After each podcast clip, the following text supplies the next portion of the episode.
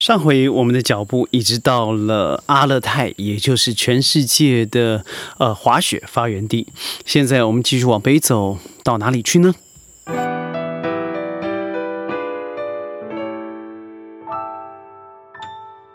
欢迎各位加入今天的宣讲会，我是轩。一样的宣讲会啊，在疫情之中完全遗失到在距离吉隆坡一个小时的地方，这个地方叫做 Bentong，呃，叫做 Plantation。所以我把身旁的声音呢故意保留下来了，让各位能够和我一样浸淫在虫鸣鸟叫、花香鸟语当中。嗯，刚才在我身后呢，才刚刚跑过了两条啊，快硕大的。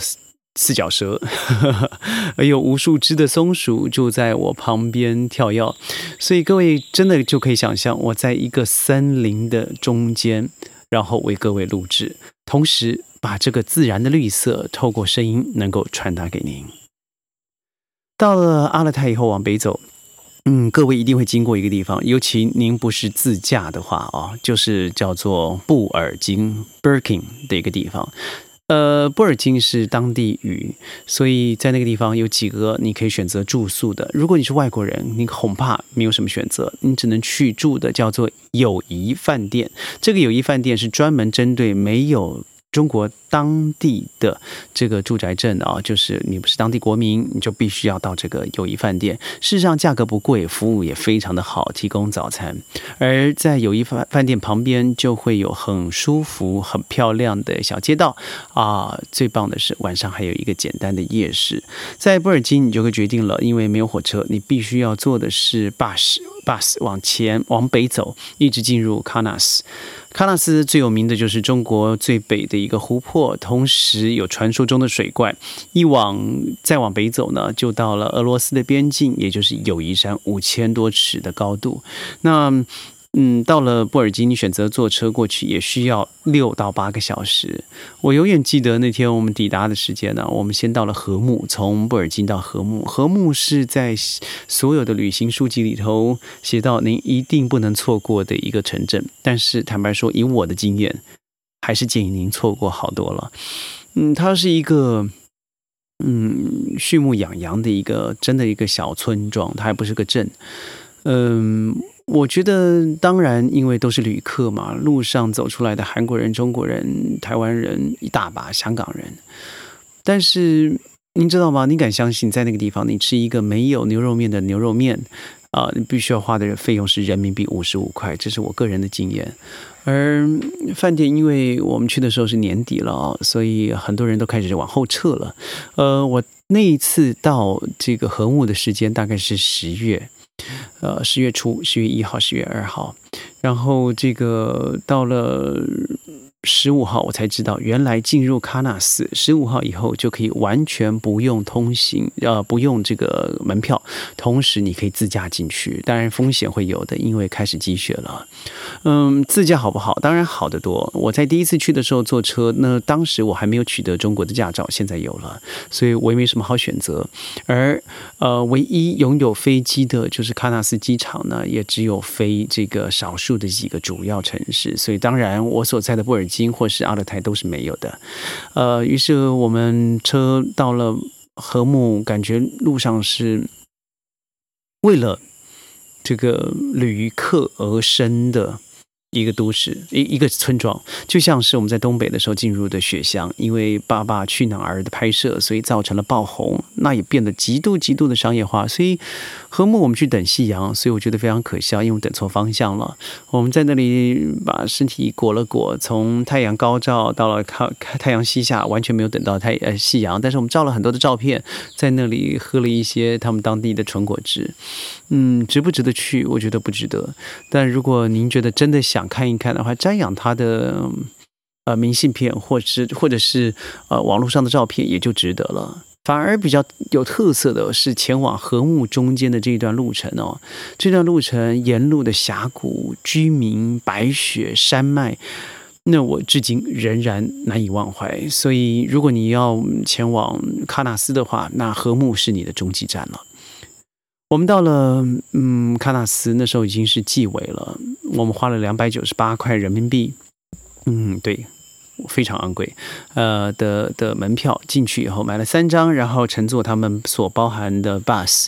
我记得到了喀纳斯的巴士站的时候，我我踩到了一大坨的这个牛粪，然后遇到了一团的由台湾到喀纳斯的旅客。我听了他们的行程，我也快倒下来了。他们的行程从台北飞香港，然后香港飞乌鲁木齐，乌鲁木齐啊再坐飞机飞这个呃喀纳斯。听起来很方便，但是我觉得旅游有时候它深刻的绝对不是目的地，而是它的过程。所以，对直来直往，你很快达到你要去的地方，但同时你错过了很多岩缝的婵娟。呃，我们到了喀纳斯以后，当然就靠了两只脚了，上了这个观鱼台啊，就是你要去看整个最漂亮的喀纳斯的风景嘛。于是我们就开始用两个只脚，我还记得往上爬，真的因为又冷。又纬度又高，然后又喘，又带着很重的摄影器材，还有这个那时候还不是非常小的这个无人机。呃，我们的鞋子呢虽然是雪鞋，半雪鞋应该这么说，不至于雪会渗进来，但是还是很吃力的。爬了将近一个小时左右，突然有只像白熊一样的白狗冲上来，哈，和我们。玩了一起来，很可爱的一只白熊，我到现在还记得它的脸，我还记得我们当地当时的照相，还有一些影片，我觉得记忆深刻。呃，我们到了山顶以后，果然看到这个有如青龙般呐，就挂树在整个山脉之间的喀纳斯湖。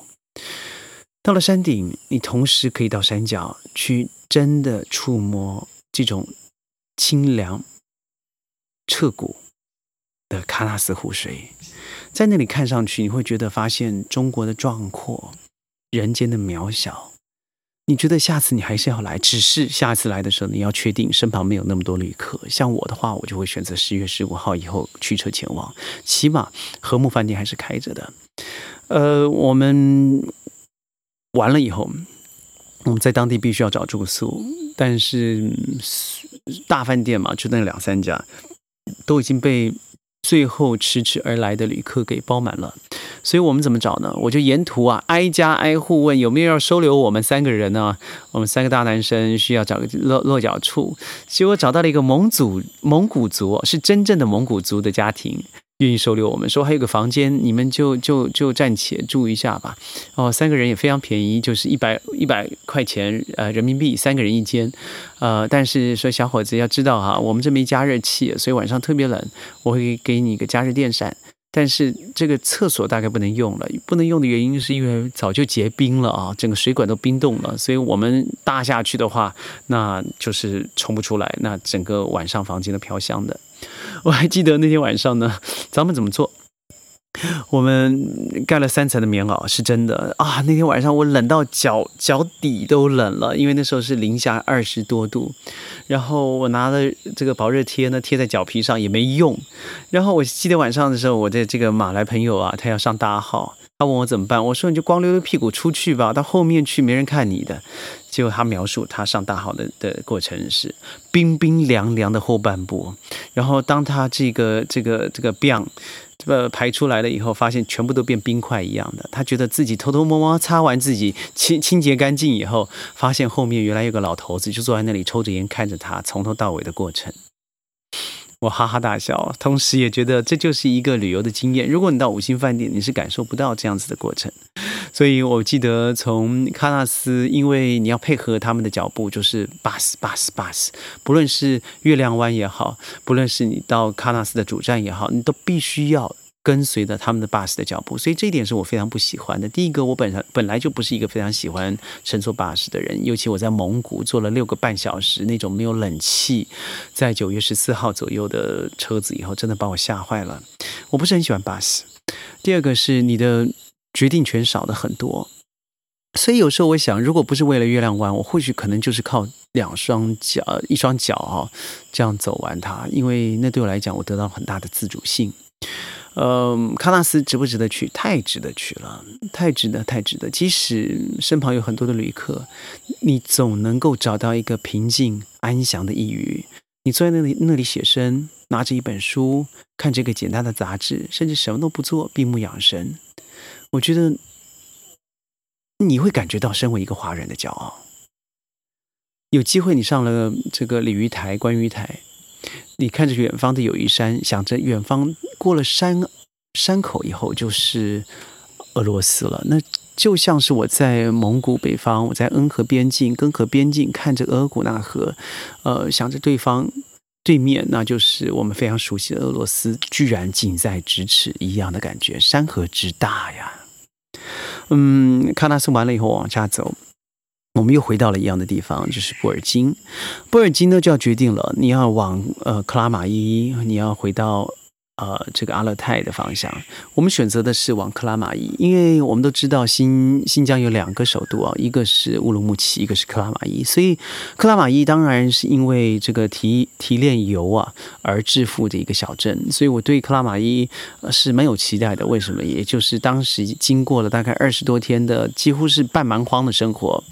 呃，我们所有的卫生食品不是餐厅，那么就是一些小店，所以我很期待有一个比较新颖的城市。但是到了克拉玛依，我失望了，它实在是没有想象中的现代化，它呃也没有我们以为的富庶，但是它又好像是青黄不接的感觉，因为。如果以一个直辖一个直辖市来说的话，它应该好像比较好一些，它但它并没有啊。